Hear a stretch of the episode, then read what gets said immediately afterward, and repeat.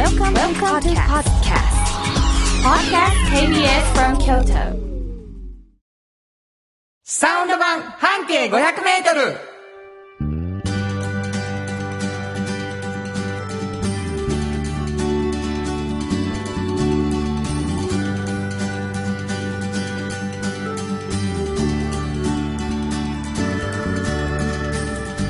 こんにちはフリーマガジン半径 500m 編集長の炎上真子です。サウンドロゴクリエイターの原田博之です。10月17日になりました。えー、サウンド版半径 500m という番組でございますけれどもね、えーもう2年を過ぎて、うんうんえー一生懸命やってるわけでございますけれども、はい半径 500m というフリーマガジンがございまして、これがあのー元になっている番組でございます。うん。これどんなフリーマガジンですか？はい。えー、京都のね、うん。市バスノーバスで一つうん。ピックアップしまして、はい。そこの周りまあ、半径 500m を、うん。まあ、スタッフみんなで歩いてね、うん。まあ、この人はちょっと面白いなっていう方をうん。見つけて取材している本ですね。いつ出るの？これはいつも奇数月のだいたい10日前後に出ますね。だから今やったら9月10に出たやつがはい、いろんなところに置いてある。置いてあります。どこに置いてある？えっとね、地下鉄の全駅に置いてるんですけど、はい。それ以外にも、まあ、大型ショッピングモールとか、はいはいはい。あと、老舗とかね、京都の老舗さんとか、あと、ちょっとかっこいいカフェとかね、雨ざらしにならないところにね、置いてもらってるんです。今置いてるとこ全部言い切ったな言い切りましたか？老舗とかかっこいいとかつけてきたな いや、本当に、いいいいとこ置いてますよ、いいとこ置いてあるうちの本。ねはいそ。れの編集長が遠慮さんそうなんですよ。はい。もう皆さんねあの聞いてくださってる人はもうようよう知ってはるし最近はもう顔もさしてきはりましたよ、そんなことない、一緒に歩いててももう「あ編集さん?」言われたことないじゃないですか言われてはりますよもう 隣にいるあのもっさい男の人誰ですかみたいな感じやもと。よう言われますわ。一回も言われうたことない。してはるからね一回も言われたことないですよ。こんなの洗ってきはったなと思うんですけどねもう一個ねこうフリーマガジン出してはるんですよね、はいはい。これは？これね、おっちゃんとおばちゃんっていう名前やのにうん。若者向けの本なんですよ。これ変わってるですよ、もういきなり。はい、いいですよ、はい。い、いと思います。これはね、おっちゃんとおばちゃんという年齢になってもね、うん。仕事がね、うん。もう面白くてたまらないっていうね、なるほど。そういう方を、うん。あの、その秘訣をね、うんあの、若い時どうしてたとか、はいはい。で、なぜそうなったのかとか。そういうことを聞いてるような本なんですけど。大学に置いてます、これは。いやもうこれは皆さん知ってると思いますけどね、うん。もうこのおっちゃんおもろそうこのおばちゃんおもろそうって思った時の炎上さんのねえ、こう獲物を狙う目っていうのをもう俺2年も一緒にいるからこれ取材しようんだこれ言ったらもうね1ヶ月以内に行ってますからね。ああ、言ってますうん、ね。その人におったらピラニアに食われたみたいになってますから、ね、骨だけになってるからね。びっくりするよ、そうですうん。ね。聞きはい。聞き出してね。聞き出すです。もうとにかく聞き出す人なんです。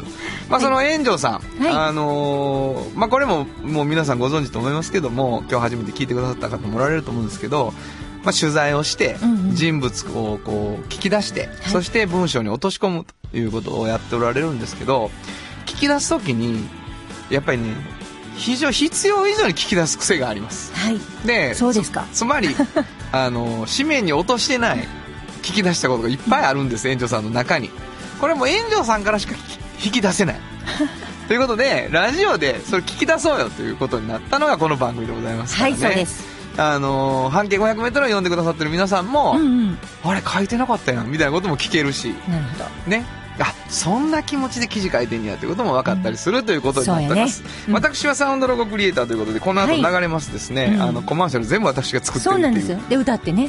そうなんです。オレオレでございます。そうです。はい。はい。そんな2人でお送りしていきますが皆さんからのお便りをお待ちしております、はい。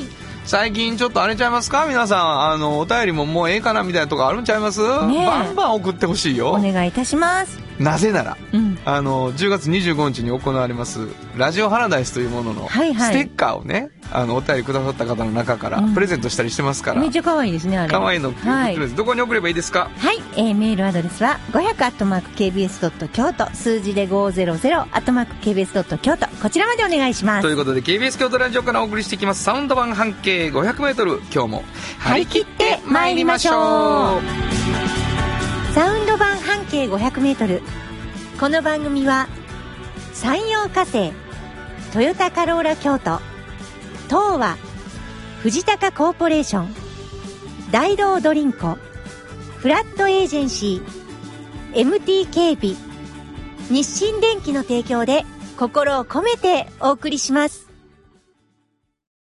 産業化成は面白い。ケミカルな分野を超えて常識を覆しながら世界を変えてゆく。もっとお真面目に形にする。産業化成。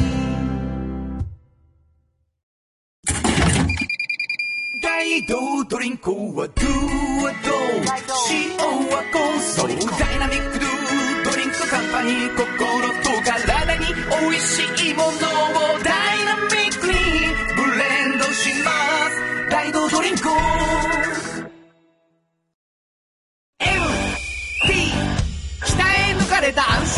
安心警備ハキハキテキパキキビキビと誇りを持って信頼できる警備に努めます。感動のあるセキュリティサービスも提供する。株式会社 MT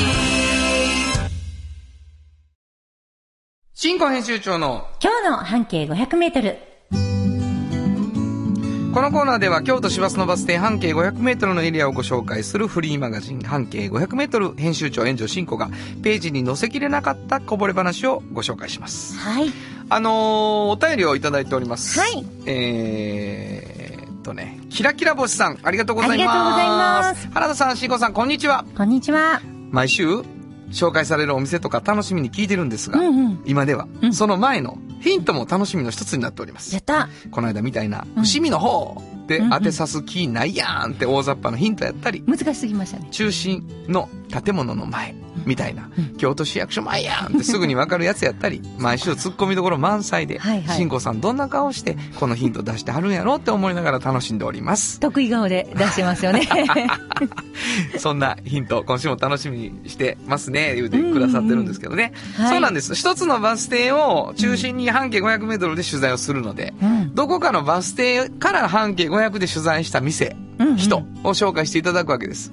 えー皆さんにはですね、どこの場所か、どこのバス停かっていうことを予想していただくとはい。いうことになっておりまして、あのー最初にね、編集長の方からヒントをいただいてるんです。はいはい今日はどの辺のバス停ですか？えっとね、はい京都のバス停のあるあるでね、うんうんいろいろな名前の付け方があるんですけど、ほにゃらら道っていうのって結構あるじゃないですか。はいはいはいはい。ほにゃらら道、道っていう字が、はいそれですね。まずは。あの、何道やろっていうことですよ。もう今、全員がね、うんラジオ聞いてる人が、はいはい。その自信満々なそれですねの割には、いけてるかそのヒントみたいうん。な感じ。だから難易度ちょっと高い系で今回出してますよ。何々道何々道だけで分からへんでしょいっぱい思いついちゃうからな。うん。言ったらあかんやろ。あかんあかん。だから、何々道。これはもう絶対。はいはいはいはい。なるほど。うん。バス停の名前が何々道なの、ね、そういうことですね。うんうん。何々道。うん。うわ、言ったら当たりそうで怖い、ね。絶対言わんといてほしいです。あ、本当ですか？わ、はいかりました。じゃあやめときます。はい。あ、何区か言いましょうか？あ、それまで言ってくれるの？はいそれ、い大丈夫？はい。左京区の何々道あ。左京区の何々道か。うんほな違うかった、俺。あ、よかった。大使道。あ、違う、な？違う、違う。そうねそういうことねはい、はいそういうことです、そういうことです。今、何々道、いいよ、いいよ。いいでしょ？いいですよ いいでしょ？いいよ、このいいよ。このヒント。何々の道で今いろいろ思ってた人が、うんさあ、作曲家ちゃうわってな、今なったから、なってま今、作曲で何々道を今探してるから。はい。今回よかったな。はい。はい、どうぞ。はい。あのラーメン屋さんなんですよ。ラーメン屋さん。うんお、作曲のラーメン屋さん。はいいいじゃないですか。何々道のね、はいはいはい本当に半径500にある。で、まあ、ライターとかカメラマンとかでね、私たちのね、うんうん職業で、どこのラーメンって言ったらここっていう人めちゃくちゃ多いんです。お、本当に。マジか。うん。もう本当にそう。うるさいで、作曲でラーメン言うたら。そうでしょ？もう、でも、ここっていう、その、ちょっとね、どっちかっていうと、こう、神経質なカメラマンとかね、ここ言いますね。あ、そう。はい。繊細なラーメンなの？なんかね、あのね、何々系ってよく言うじゃないですか。私もこの時初めて学んだんですけど、昔系っていう言葉があって、言葉ある？京都流なのかもしれないですよ。でも昔系のラーメン。聞いたことない、昔系って。どういうこと？あのね、ちょっと、あの、醤油ベースの、うん。あのースープでね、うんあのー例えば昔系で、昔東京ラーメンってあったん知ってます？京都にあったでしょ？知ってますよあれは昔系なんですって。もう東京ラーメンのことでいっぱい言えるよ。あ、よかった。オーナーが、オーナーっていうか大将が、うん鼻歌歌ってる日は美味しい。あ、うすごいな。東京ラーメンは本当なんですか？本当ですす。あと、ホーミンとかね。ホーミン。うん。あったんですけど、その辺とかも全部昔系で。昔系な？うん。ちょっと、なんやろ。店も古びてたけどな、東京ラーメンは。あ、そういうこと？古びてますね。ここもね、うんもともとね、あのーあ、ちょっと言いかけましたけど、うんこの辺で、屋台をも、もともとしてるんですよ。屋台出身の。屋台出身なんですよ。なるほど。で、この辺のステーキハウスが開いてね、うんおうおう45年ぐらい前に。うんで、あ、じゃあ開いたから行くっていう感じで、このおじさん入られたんですね。45年前に？45年前すに。ごいな。はい。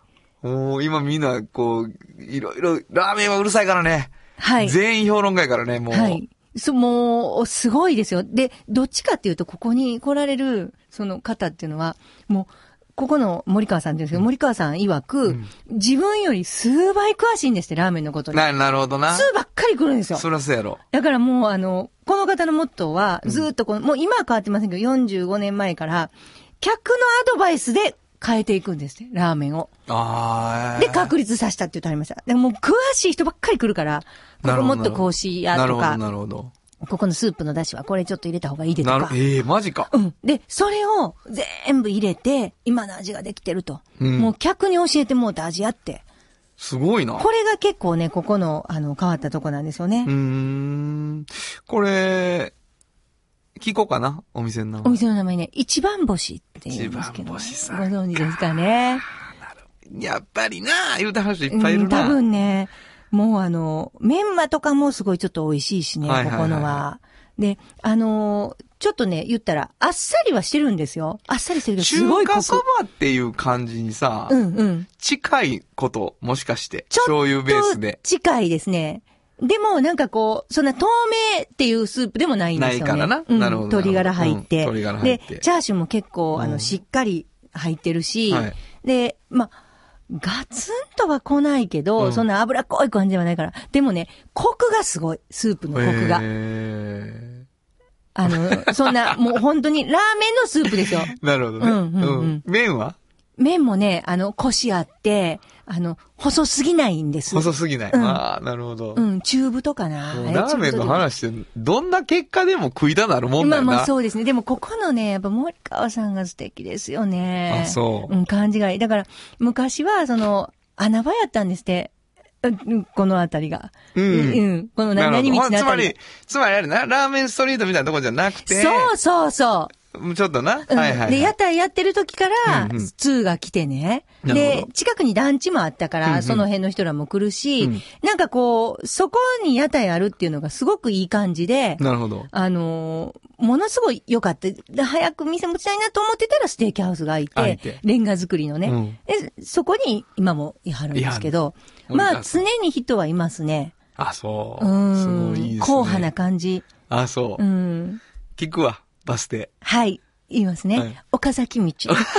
岡崎道、な。はい。岡崎道から、岡崎道からどう行ったらいいの？えっとね、岡崎道のバス停をですね、はいえっと、南に、はい。南にちょっと歩くんですよね。はいはいそしたら、あの、あれ何通りかな？あの、ほす、ちょっとね、斜めにグッて入る、はいはいはい丸太町から入る道があるんですよ。はいはい道がありますねそのな、斜めに入る道沿いにあります。なるほど、なるほど。うんえー、あれ何道かな？なんて言うんでしょうね、あれ、抜け道やね。抜け道。はい。むちゃくちゃやなんで、うんはい、えー京都の抜け道にありますけど、バス停は岡崎道でございます。そうです、そうです。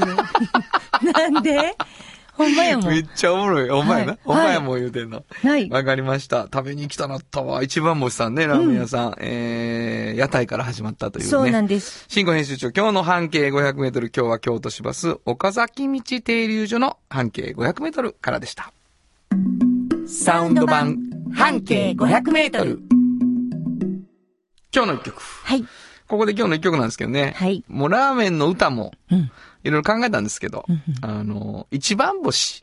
はい一番星って歌ってる曲にしようと思って、この曲にしました。ビギン、ナダ、そうそう。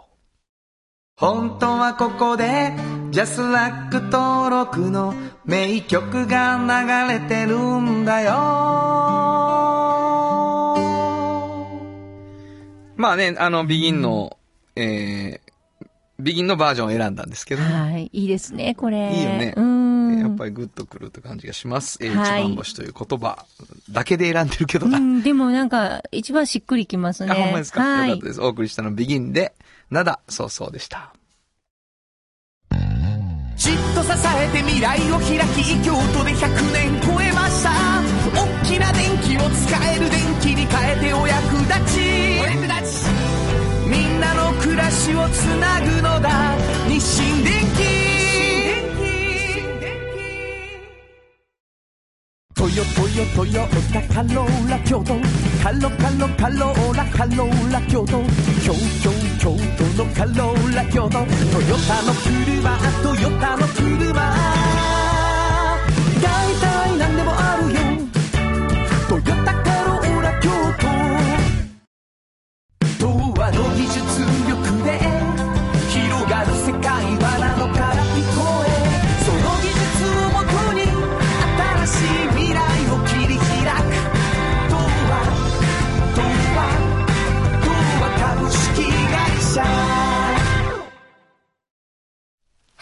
原田博之のサウンド話。このコーナーはサウンドロゴクリエイターとして大活躍中の原田博之がサウンドについてあれこれお話しするコーナーです。ありがとうございます。はい。あの、実はですね、お便りをいただきました。はい。こんにちは。こんにちはハミンこと、中山美穂です。うん。こんにちは。こんにちは。えー、19日のノリノリ歯磨きのお話聞かせていただきました。はい。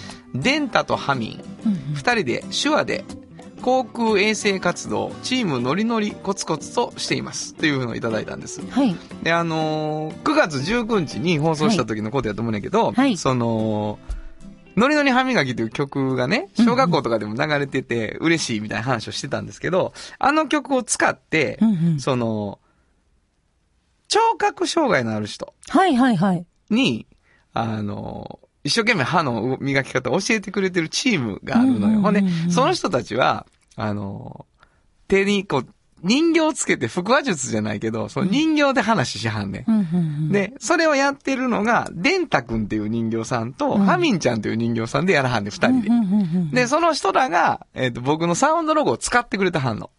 で、えっ、と、手話でうん歯の説明をする時の出だしに、この曲で出てきて、その人形と一緒に。はいはいはほんで、ノリノリ歯磨きを使って、歯磨きの練習をしはる。い。なっているほど。うことをやってはるわけです。うんうんうんで、まあ、聴覚障害の人やから、はいはい。音楽が聴けてるわけではないんやけど、その、それを、えっ、と、音楽があるっていうことで、その手話を聞かはるっていうことなんです。だから今からそれをな聞いてもらうんですけど、あ、このペースやったら手話があったら、なんとなく音楽あったっぽく聞こえるかもなって思えてもらえるといいなと思います。なるほど。うんほんまここでやったはんやね。そうそうそう、手手話をやらはん。だから手話がきできるペースで作らせていただいたという、ハミンちゃんのサウンドロゴ、ちょっと聞いてください。はいこんにちは私の名前はハミンですこ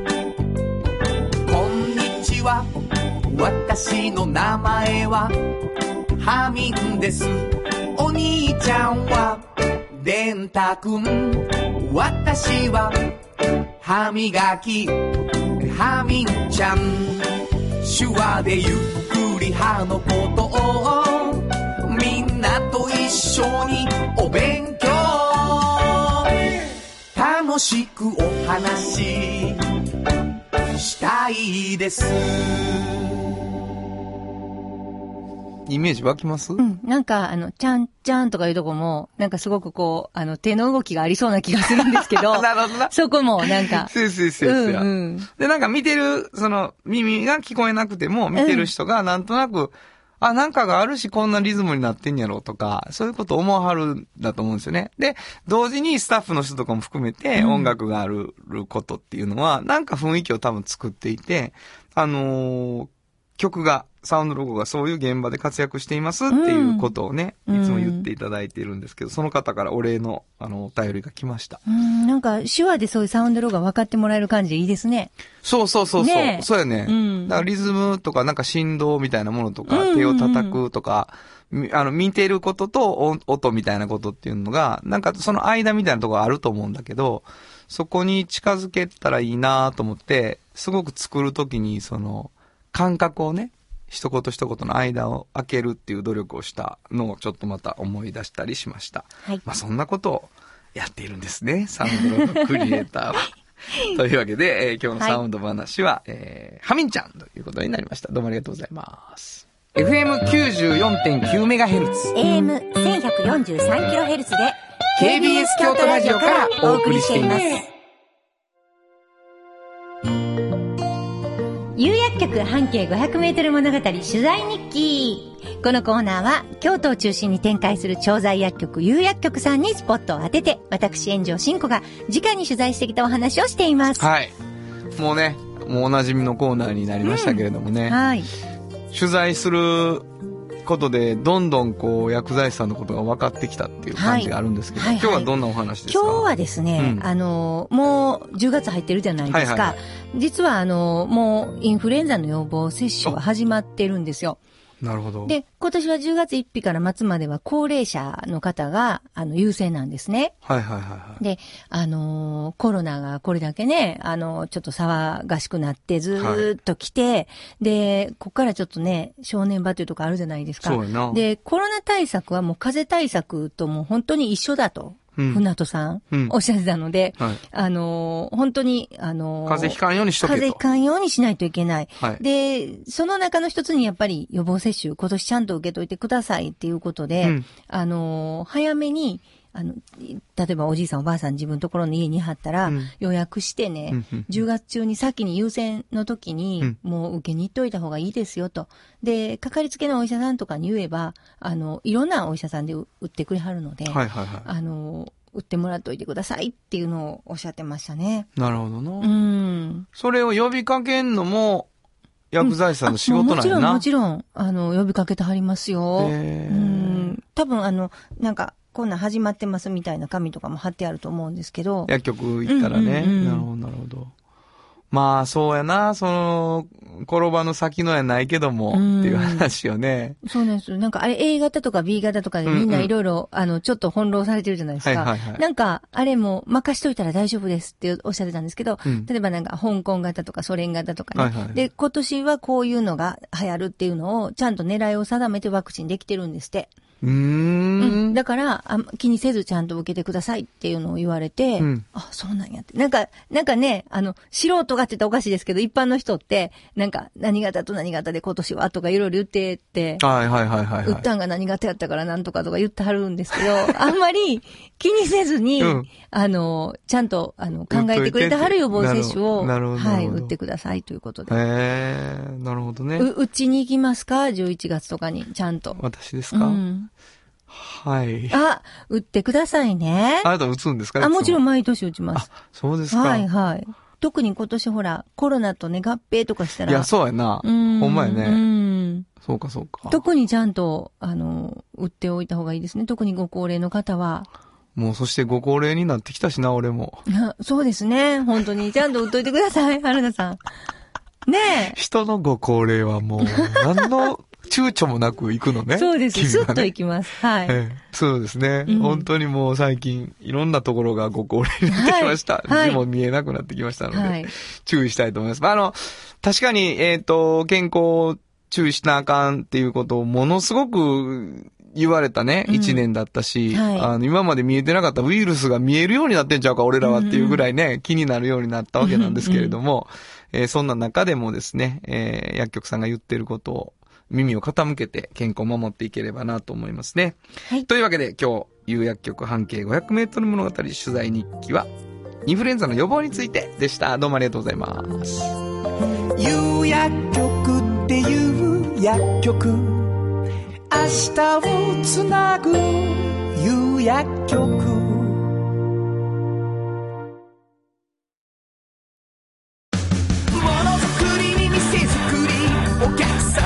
しいを届けるカンパニー汗をかきかき喜びを共にトータルソリューション藤高コーポレーション藤高コーポレーション賃貸を通して楽しい暮らしを提供するフラットエージェンシー京都と京都を訪れる人とが出会うプラットフォームでありたい。今日も京都の街づくりを応援する。フラットエージェンシー。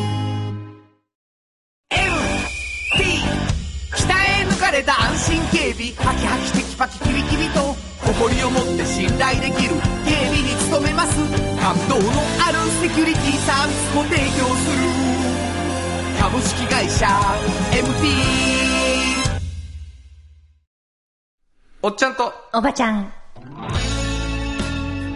このコーナーでは仕事の見え方が少し変わるフリーマガジン、おっちゃんとおばちゃんの中から、毎日仕事が楽しくてたまらないという熱い人、またその予備軍の人々をご紹介します。はい。まあ、あの、おっちゃんとおばちゃん、えー、進行編集長がですね、うんうん。わ、この人面白いと思ったらもう、大体候補になって、うですね実現するともうはいね、ピラニアのように聞きに行くっていう。うんうんうん。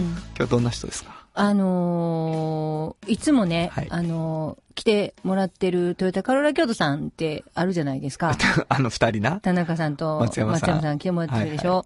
で、私も、言ってももう10年近いお付き合いなんですけど、はいはいはい。最初に、あの、お会いしたのが、実はあの、山本専務っていうね、うん。今も社長になったはるんですけど、山本さんに、トヨタカローラ京都の山本さんにお会いしたんですよ。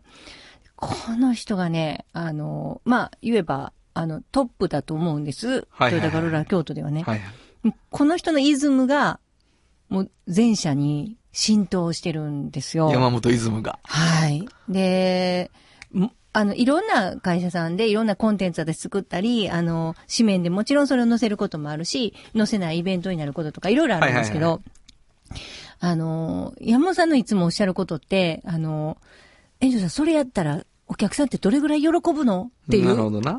まず言う。はいはい。だから、あの、すごいなと思うの。客の喜ぶことが、もう、むちゃくちゃ喜ぶことが最大のゴールなんですよ。はいはいはい山本さんの考えてる。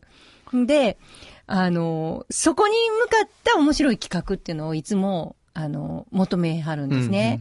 で、車屋さんやのに、うんと、一緒にやってきたことで、あるとしたら、畑丸っていうのがあってね。はいはいはい。あの、小学生を、まあ、幼稚園の子とかも連れて、あの、畑に行ってね、あの、京野菜とか植えているのどういうふうに植えていくんやとか、自分らで実際植えたり、はいはいで、それが大きくなって、育って、それを切って、で、実際食べたりとか、そういうことをずっとやってきたりとか、まあ、様々なことをやってるんですよ。今、つながるプロジェクトもやってるじゃないですか、はいはい一緒に。トヨタカローラ京都ね。そうそうそう、はいはい地域と、あの、つながるっていうことで。で、あれも全部そうなんですよね。でうん。で、あのー地域に自分たちがいる理由みたいなものを、あの、車屋さんやからいるっていうだけじゃなくて、それを超えて、どんな風につながって、で、自分ところの場所で他の人と人がつながるみたいなことを、ものすごい真剣にやろうとなるほどね。されてます。まあ一番驚いたのが、あの、僕昨今台風が結構被害はいはいはいはい。あ多いでしょ、うん。で、ここう、お家ちょっとあの、まあ、崖崩れのね、被害のところああったりね、北部とかやったら、はいはいものすごい雨が降ったとことか、単語とかあったんですけど、はいそこに、まあ、単語にもトヨタカローラ京都あるし、いろんなとこにあるんで、まあ、近所やったら、もうあの、全員つなぎ来てね、あの、全部助けに行かはるんですよ。なるほど。あの、おばあさんとことか、一人暮らしとか、独居老人やったらね、あの、瓦礫とか、わーって出したりとかしなあかんでしょ。うんこれ山本さんも言ってはるからね。うーん、すごい。もうだから、私、車屋さんの仕事を、山本さんを見て、すごいちょっとイメージ変わったし、うんで、そのイズムが、トップがそれやから、みんなにそれが。まあまあそうですよね。まあこの番組組聞いてくださってる方はご存知の通りですけどね。あの、トヨタカローラ京都さんから、その田中さんと松山さんって人が来られてんやけど、まあ随分仕事の話しないわけよ、二人が。そうそう。ボッチャっていうのをやってますとか、うんなんか、あの、こういうことで皆さんと繋がりたいんですばっかり言ってるわけじゃない、うんうんで、ラジオにわざわざ来てさ、うん。車の話あんまりしいひんの大丈夫？言って最初言ってたんですけど、うん。だんだんリスナーの人もそれ分かってくださって、うん。田中さん面白いですね、松山さん面白いです、なってんやけど、ボスがいたのね。そうなんです。ほんまにね、すごい。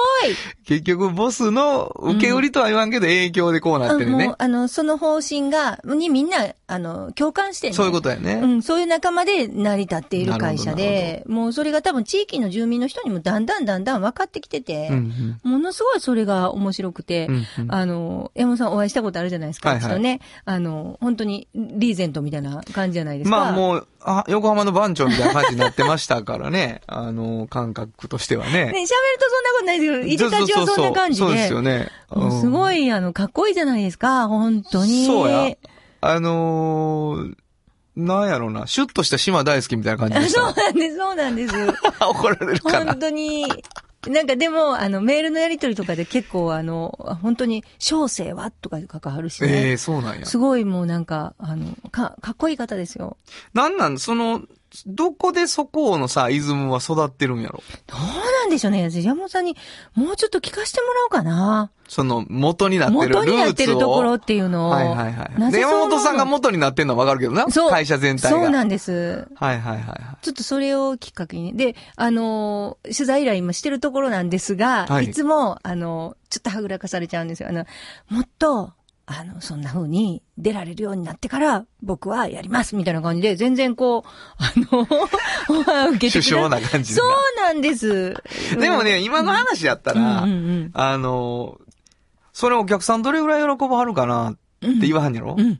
そこすべてな気するわ。めっちゃ喜ばはりますって言ったら出てくれはるかな。もうそれもあるし、うんあのね、その、それを気にしてること自体が、イズムの元にあるやん。うんうんつまり、それどれぐらい売れますかねって言わはる場所やん、そこって。うんうんそれを言うセリフのタイミングって。はいはいはい。だから、そこを考えてる人やっていうのが、ものすごく核にある気がするよね。うんうんうんその、何か商売って、直接商売の手前にあるでっていうお客さんとの関係とお客さんが喜んでくれることがあるでっていうのを、めっちゃどっかで捕まえてはる気がすんでんな。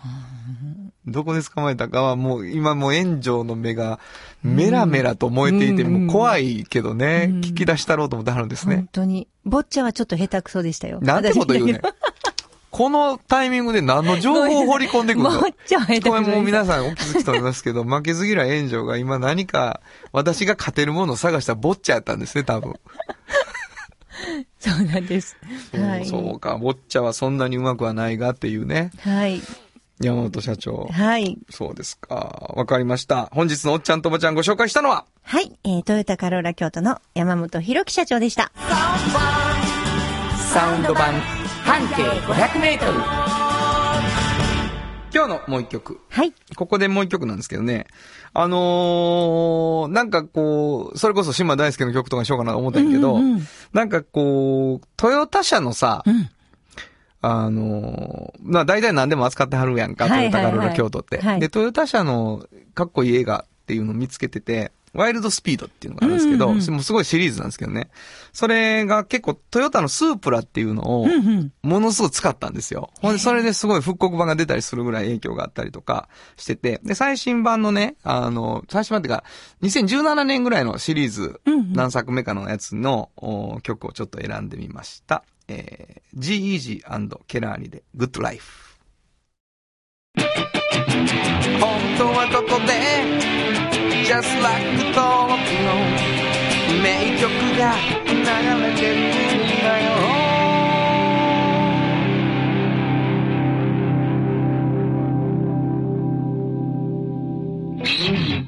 でも実際もうね、あのー車の速さを競い、仲間が大事で、みたいなね。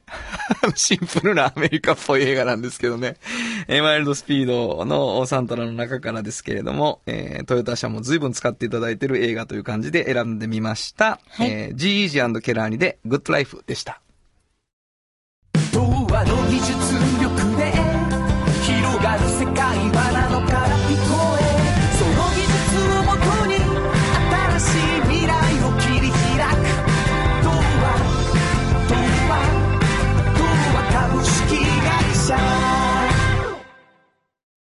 賃貸を通して楽しい暮らしを提供するフラットエージェンシー。京都と京都を訪れる人とが出会うプラットフォームでありたい。今日も京都の街づくりを応援するフラットエージェンシー。じっと支えて未来を開き京都で100年超えました。大きな電気を使える電気に変えてお役立ち。お役立ちみんなの暮らしをつなぐのだ。日清電気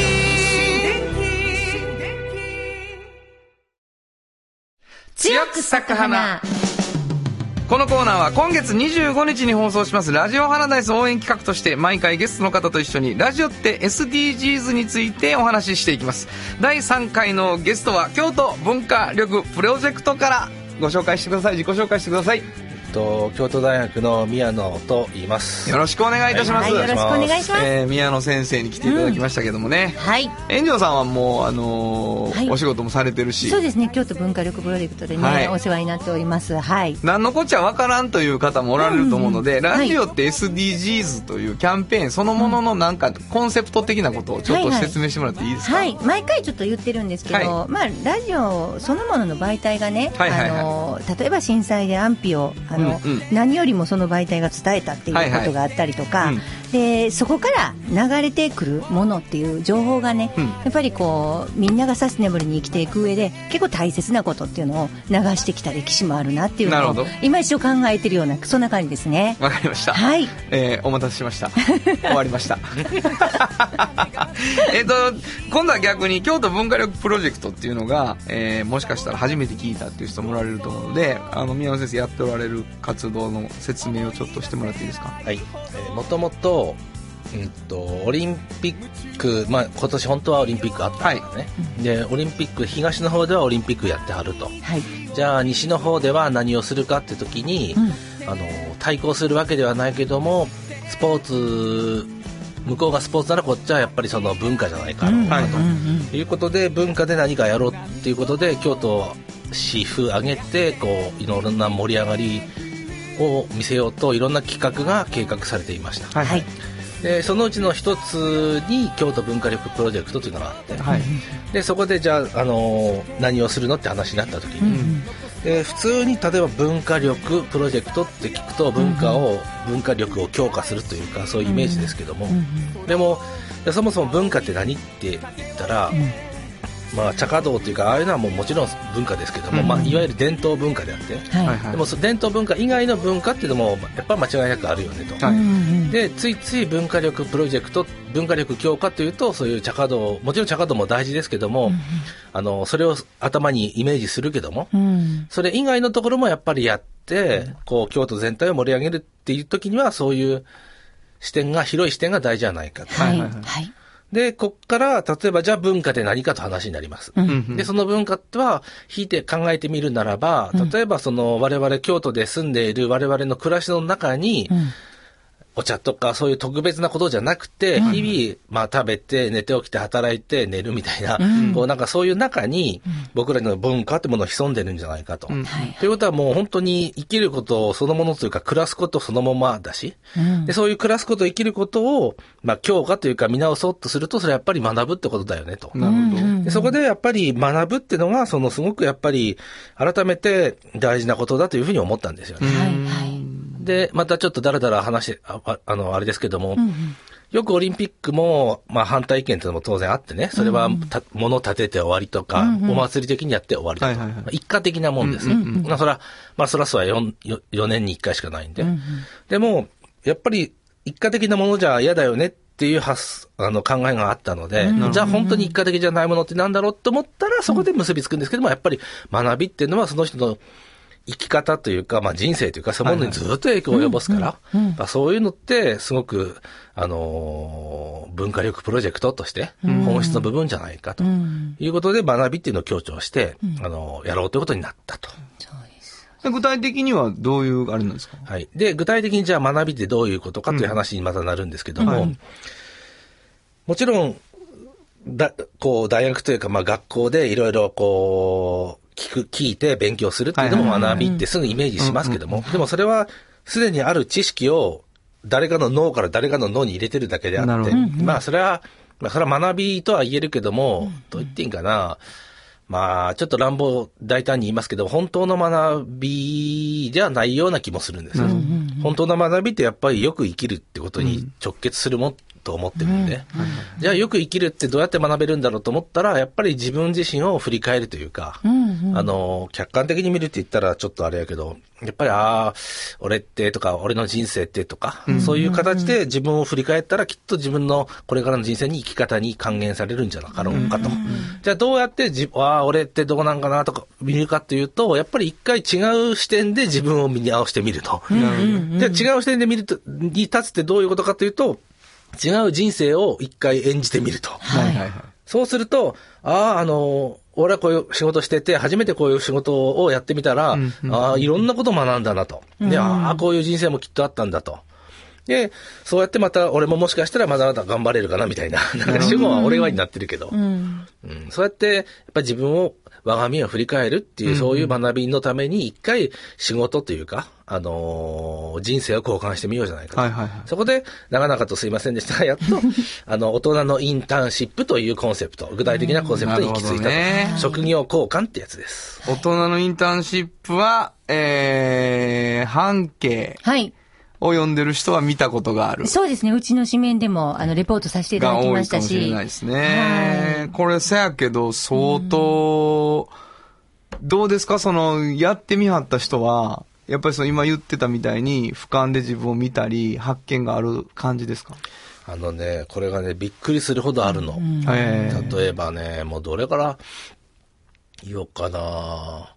あのーそれこそこの KBS 京都で、テレビも出られてる鈴鹿さんが、はいはい。あの、一回その、まあ、こんな裏方って言い方もあれやけども、その作る側になってみたいな。自分出てるけど、やってみたいんだって言って、一日ぐらいこうやってカメラ、重いカメラ持ったりとか、やってこんな重いんだとか、で、あのーカメラの撮り方とか、アングルとか、いろんなもん見て、ははこうやってもう、言ったらこう、本当に、えー番組そのものには出ないけども、裏方としてこんなに考えられて配慮がいるんだっていうことを学んで、自分自身の仕事とかお菓子作りにも、本当に活かされてたよねっていう話とか。であと、印象的だったのが、その、メーカーの社長が、えー高校、一日校長先生をやったんですよ、ねはいはいはいはで、普通校長先生の仕事って言ったらもうなんかこう教えるんやなと思ってるけど、校長先生なんてほとんど教えなくて。ないですもんねうんもう、本当に社長に同じだったとかね。はいはいはいはい。マネジメントしてたと。で、それも気づきだったし、同時に、学校ならではのマジマネジメントとして、すごく学生との距離が近いというか、あの、そういうのを感じられたんですよね、その社長が。ああ、これはもう俺もやっぱり社長として、もちろんその部下に対して指導するみたいな形だったけど、もっとやっぱり、あの、対等にって言った言葉悪いけど、もっと親しみ込めて接してもいいよな、とかね。なるほどね。うんそういうことを学んでおられた。なんかその、同じものを見つける、違うものを見つける、みたいなのがありそうですよね。その、共通項も見えるし、決定的な違いから自分に足りないものとか、うんいい部分が見えたりっていうことですよね。そうここは似て、同じやな、とか、うんここはちゃうな、とか。なるほど、なるほど。やっぱそれのって、やっぱ気づきだよね。うんうんで、やっぱり一つこだわってるのは、そういう深い気づきを得るためにも、言葉悪いけども観光のと時に外国人の方が一日着物着て一日茶道体験とか、そういうよそ行きのものじゃなくて、こだわってるのが、その行った先、交換する先の職業の苦悩とか、こう、辛いとことか、葛藤とか、そういうのも一緒にた丸ごと体験するというのにすごいこだわってて、なるほどね。やっぱり校長先生の苦労とかね、はいはいはい。あの、そういうのを身に染みてもらわないと、はい。うん。そうね、美味しいとこだけ食べてもしょうがない、そんな、それだと本当観光と同じなんで。うんうんね、取材に私も同行したんですけど、やっぱりその、本当に一日のことなのに、こんなにも気づきがあるのかっていうような感じでしたね。やってみないとわからないし、苦労が。なるほど、なるほど。うん、見る目が変わりますよね、また。見る目が変わるうん。それマッチングはそのチームでいろいろ考えるんですか、こういうこと学びたい人にこういう現場みたいなことっていうのは。募集するときに参加動、うん志望動機って書いてもらうんですよ。はいはいはいはい。で、志望動機を見ながら、で、言葉悪いけども、例えば、あの、あ、俺は酒好きやから、あの、ちょっと日本酒作りみたいとかうんね。うんそんなんはもう置いといて。うんはいはい。でそんな体験じゃないからと。なるほどもっとこう、うんまあ、切実なる思いというかね。あの、いや、まあ、こう、あの、俺はこう、例えば酒に対してだったら、あの、どう言っていいんかな。例えばそのずっと京都におるけども、もう何もわからんと。わからんかったと。でそういう時に、やっぱりある時に、あのドキュメンタリーで、そういうお酒作りと見てね、あなんとこう、今自分は金融によって、こう、まあ、ハイカラとは言わんけど、そういうとこにおるけども、昔からの守るってことをひたすらやってるこういう人だってもいるんだとかね。はいはいはいなるほどなるほどで学びたいんだって言うとね、やっぱりちょっと、グッとくるよね。これグッと来たらやらしてもらえんやな。グッと来たらやらせてもらう。なるほど、なるほど。いや、でもさ っき先生ちょっと話してたじゃないですか。はいはいはい。その時にやっぱりね、サスティナブルっていう話をした時に、うんうん。やっぱりそういうふうに生きていく時には、学びがいるし、賢く生きていかないとそうはできないっていう、あの、ことをおっしゃってて、いやいやそうね。私それすごい、本当にそう思います。うん。SDGs みたいなことに、その関係あるんか、この話ってなった時にね、うんその、いや、それは賢く生きていくっていうことやで SDGs ってっていう話が先生からあって、いや本当にそう思った。うん。それはつまり学び続けるいうことやって、シンプルにね、ズバって言わはるから、いや、ほんまそうやね。これもね、俺もさっきさらっと言ったけど、意外に深いぞ。深い。深い。例えばさ、セルフプレゼン。差別なんてさ、絶対なくならんからね。あえてそうですね言うけど、。そうね。そうそう。そう、だからね、なくそうっていうのはね、例えば世界平和みたいなね、そそれはもう、空気と同じですよ。そうね言っても何にもならんから。そうね。差別をなくそう、もう違うから。ぱあると、俺はどうしても持ってるんだっていうことをスタートとして、で、やっと気づくんでしょ。そうですね。だから、例えば、まあ、差別って例に出しちゃってちょっとあれやけど、でも、そういうこととかね、他にも環境もそうやしね、あの、例えばで、一方的に地球を守ろうとかもね、やっぱり、例えば本当の学びからしたら、すなぜ、たかが一動物の我々が地球のことを考えなきゃいけないのっていう問いが立つわけです。そうですよね。うん。どうせ死ぬやん、俺ら。もう50年後絶対この3人でもおらんよ。そうね。ここ、この建物の人50年後おらんよ。そういうことですよね。まあそんなことないか。20歳の人は。まあいるけどもまあおるけど。そうねいや、ほんまそうやね。うん。じゃあ何してんの、いやそこなんよ。なるほどね。そうやって、そういう、これをね、万、万民は死ぬとかさ、例えば、他にも、あの、E イコール MC 事情というか、こう、数式とかね。はいはいあれ、それも、どこでも成り立ちますわ。宇宙、火星行っても成り立ちますわ。そういう数式とかね。そういうのを、まあ、普遍とか言うけども、まあ、僕は本当のことって言ってるんだけど、本当のこと、本当のことっていうのを抑えてというか、そういう側から、またね、物事を見るんだわ。なるほどな。そうする、それが多分、生き方に還元される学びって多分そういうことやわ。まあでもそれ結構、その想像力持ってるとか、学べるとかっていうことが、その人間に可能性があるとすれば、そういう可能性なんやっていうことを信じるから、やろうとするわけであって、それもう動物でいいやんって言い出したら、もうやめちゃうことになるんだけど、やっぱりそれをやろうよって言ってるところに対して、まあ一票投じるかみたいな気持ちはやっぱあって、僕らの番組の中でも、SDGs 真っ向からものすごいやってるかって言われたらそうじゃななかったとしても、なんかやっぱりそこの可能性は捨てずに行こうよっていうところがあるから、関係性は見つけられるんやろうと思うんですよね。多分おっしゃってるのは、うそう考えてしまうから、学ばないと残そうと思わないよっていう話ですよね。だからそこには絶対学ばないと何もかもね、なくならないものもあるし。それはそうやと思います。。うんあの、平和もならないだろうし、言ってるだけでは。学、学んでこそ、サスティナブルなことをしていこうってちゃんと思えるし。いや、結構この間、それもさっき言ってたんですけどね、その、学校の校長先生は、やっぱり子供たちに学んでもらうために一生懸命場所作ってるっていう話があったので、逆に今度大人になってから大人な俺たちが学ぶこと諦めないっていうのは結構大事なんで学しょうね。校出てから学ばないもんね、普通は。あのね、俺もね、大尊敬する武田修三郎先生っていう先生はね、はっきり言った。日本の悪いところは、偉くなったら、偉くなった人が学ばないんよ。ほんまそうやね。でね、これはね、あの、かなり辛辣よ。例えばね、ここで言う学びはね、え？うん、わし学んどると、社長になっても新聞も読んでるし、本もわし行さん読んでんで、つってた。先生、あの、社長、違いますよと。そんなのは知識入れてるだけであって、本当の学ぶっていうのは神戸を垂れるってことです。なるほど社長頭こうやって下げて、自分よりも下のやつでも、教えてくれと。言ったことありますか？と。これですよ。本当そんな態度なの。なるほど、なるほど。大学の先生でもそうや。ちょっと偉くなったらさ、自分で研別の分野の研究会とか、若い時は行っとったかもしれん。でも偉くなったら、ああもう私も呼ばれたら行くけど、まあ招待公演とか呼ばれたら行くけども、ああもう自分から行くことはないんや、みたいなね。それはね、も うあかんあかん、もうこれ終わらへんわ、この話。えーもう時間は来てるんですけれども、あのーちなみに、この話を聞いて、アホかと。いや、俺はもうええと。インターンシップクソくらいやっていう人はまあいるでしょ。ただ、俺インターンシップ行きたいやんけと。そうそうそうあるいは、うちに来てほしいやんけと。うちで学んでほしいことあるぞっていう方はどうしたらいいんですか？えっと、まず、なんせ、このご時世なんで、はいえー、ウェブに、ウェブで検索を。ウェブで検索。え、なんて検索したの？大人のインターンシップ。そうそうそうで、検索すると、えっと、申し込める。もしくは、あの、説明サイトがあって。説明サイトがあってで、今までこんな事例ありましたよ、とか。なるほど。ほんで、申し込みボタンピッと押して。本当そうすると、いっぱい、その、じょ必要情報を、行産課から。それ、それで宮尾先生がグッとくるように書いたらやらせてもらう。審査員みたいになってるけど。わかりましたあ、あの、事務局みんなでね、はい総合判断して、了解しました。えー、もう、この辺でも帰ってもらうことにします。えー、というわけでございまして、京都文化力プロジェクトから今日は、えー、お名前もう一度いただいていいですか？どうも宮野です。はい、宮野先生に来ていただきました。どうもありがとうございました。ありがとうございましたありがとうございます。サウンド版半径500メートル FM94.9MHz。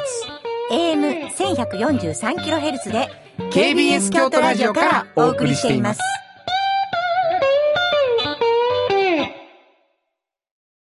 産業化成は面白いケミカルな分野を超えて常識を覆しながら世界を変えてゆくもっとお真面目に形にする産業化成トヨトヨトヨタカローラ京都カロカロカローラカローラ京都京京京都のカローラ京都トヨタの車トヨタの車大体何でもあるよトヨタカローラ京都大道ドリンクはドゥはド塩はコンソダイナミックドゥドリンクカンパニー心と体においしいものをダイナミックにブレンドします。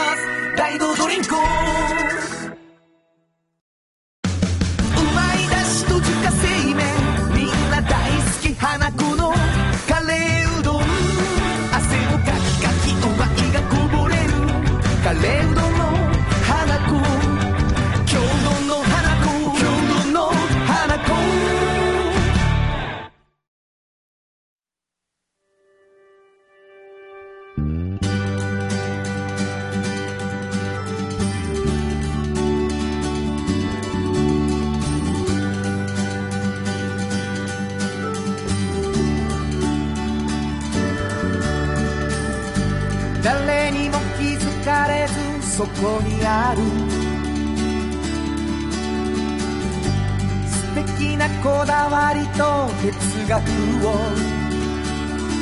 見つけて感じて言葉に変えてみんなに届けてみようかな。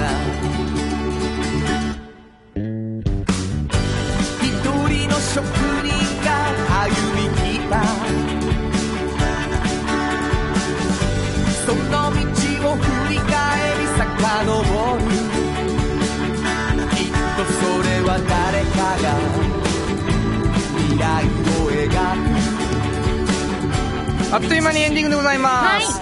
あのー、10月25日のラジオハラダイス、日曜日の2時からなんですけれどもね、それに向けた、あのー、まあ、なんていうかな、応援企画をしていただいていて、はい。えー、今日第3回のゲストということでね、あのー、シンコはどんな気持ちですか？ゲスト来てもらう感じ。やっぱりこうラジオって SDGs っていうのがね、はいはいは本当にこうゲストに来ていただいて、うんすごく深まっていくじゃないですか言ってるだけじゃなくて。そうやね。そうやな。それがもうすごい面白い。面白いし、うん興味深いよね。うん。なんかその、遠い、遠くて綺麗なこと言ってるっていう風に見えてる SDGs が、うんうん。なんかそれぞれの人の中のどこに位置づけたらいいんやろみたいなことがはい。分かってくると、うん。京都がやっぱりグッとくるもんな。学べ言われてはーいっていう。だから SDGs っていう生き方をするには、うん。まだ学んで賢くならないと無理やって言われおっしゃってたじゃないですか、はいはい。もう私あれは本当にグッときました。しびれてる。いや本当しびれてにる人いるよ。すげえと思って。みんなしびれてる人いるよここに。あ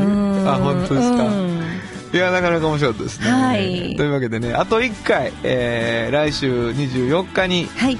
ゲスト来ていただいて、はい。もう翌日がもう本番ですよ。ドキドキしますね。ドキドキするわ、これみんな5時夕方5時は土曜日聞いてくれたけど日曜日の2時も聞いてた？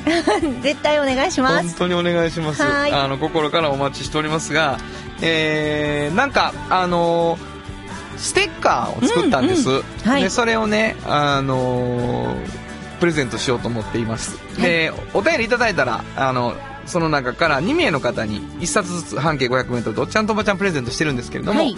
えーそれにつけてえーステッカーもプレゼントさせてもらいますのでぜひあのお便りをください、えープレゼント希望と書いていただけると嬉しいなと思います、えーステッカーだけ希望って書いてもらってもうん送るかもしれん。わからん。お送るかもしれませんね。はい。どこに送ればいいですか？はい、えーメールアドレスは500 k b s 京都数字で500 k b s 京都こちらまでお願いします。ということで午後5時からお送りしてきましたサウンド版半径 500m お相手はフリーマガジン半径 500m 編集長の炎上真子と。サウンドロゴクリエイターの原田博之でした。それではまた来週。